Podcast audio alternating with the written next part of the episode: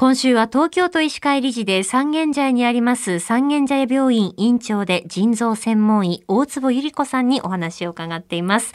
え今朝は昨日に引き続き先生が行っている医療現場における女性活躍支援について教えていただきたいなと思うんですが、はい、先生の病院ではどういった環境づくりされてるんでしょうか、はい、まずあの院内にあの保育室といって、はい、院内保育室を設けているんですね。で生後8週から預かることができますので、えー、育休を取らずに産休だけで復帰することができます。そしてあのまあでも体力的に厳しかったりあとはあの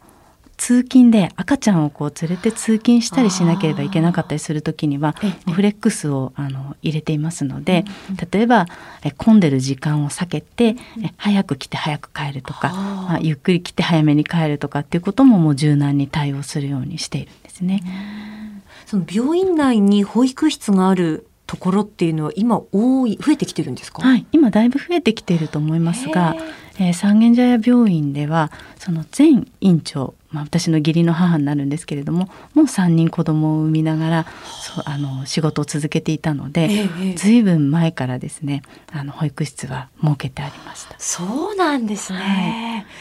はい、えでも確かに院内にあると心強いですよね。そうですね。なのであの赤ちゃんが泣いていると電話がかかってきてあの赤ちゃん泣いているので授乳に来てくださいっていうふうにして、まあ、仕事を抜けて授乳に行って赤ちゃんの様子見て少し抱っこしてまた帰ってくるっていうことができます。そうするとすごく安心ですよね。そうですよね、はい、すぐ会えるところに自分の子供がいるっていうのはやっぱり安心できますよね、はいはい、そうですね。結局その病院で働く人たちっていうのはあの資格を持っている方たちなんですよね、ええ。というのはもう本当に社会にとってまあ大事な資源医療資源の一つになりますね、はい、人というのも。そうするとそういった方たちが今その看護師さんがこれだけコロナ禍で看護師さんが足りない医師が足りないっていうことになってくると資格を持っている方が自分のできる範囲で自分の持ち場を守っていただくってすごく大事なことなんです。なので、はい、そういった方たちが最大限働けるようにまあ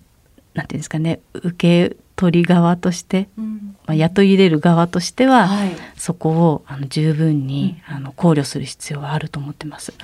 これであの働ける方しか働かなくていいですっていうふうになってしまうと、絶対に人材不足になりますので特に看護師さんそれから女医さんも最近すごく増えてきていて、えー、今医学部半分もう女性ですのでこれから女医さんが増えてくるっていうことを考えると、女性がどんなその人生の、まあ、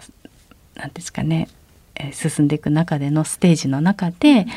まあ、どういった状態の時でも仕事を続けられる。自分のその時にできる範囲で、まあ、社会に貢献できるっていうふうにしていくのはすごく大事なことなんじゃないかなと思ってます。そういったこう環境をこう整えていこうって考えるにあたって他の例えば病院長の先生と情報交換とかもしたりしますか？そうですねどうやってあの女医さんを活躍させたらいいんでしょうかねっていう、まあ、質問を受けたりとか、はい、あとはそういったこう講演会で話をしたりしたこともありました。で当院ではその毎日仕事に来て9時からちゃんと仕事に来て週に5日とか働かなければ一人前っていうふうには考えていなくって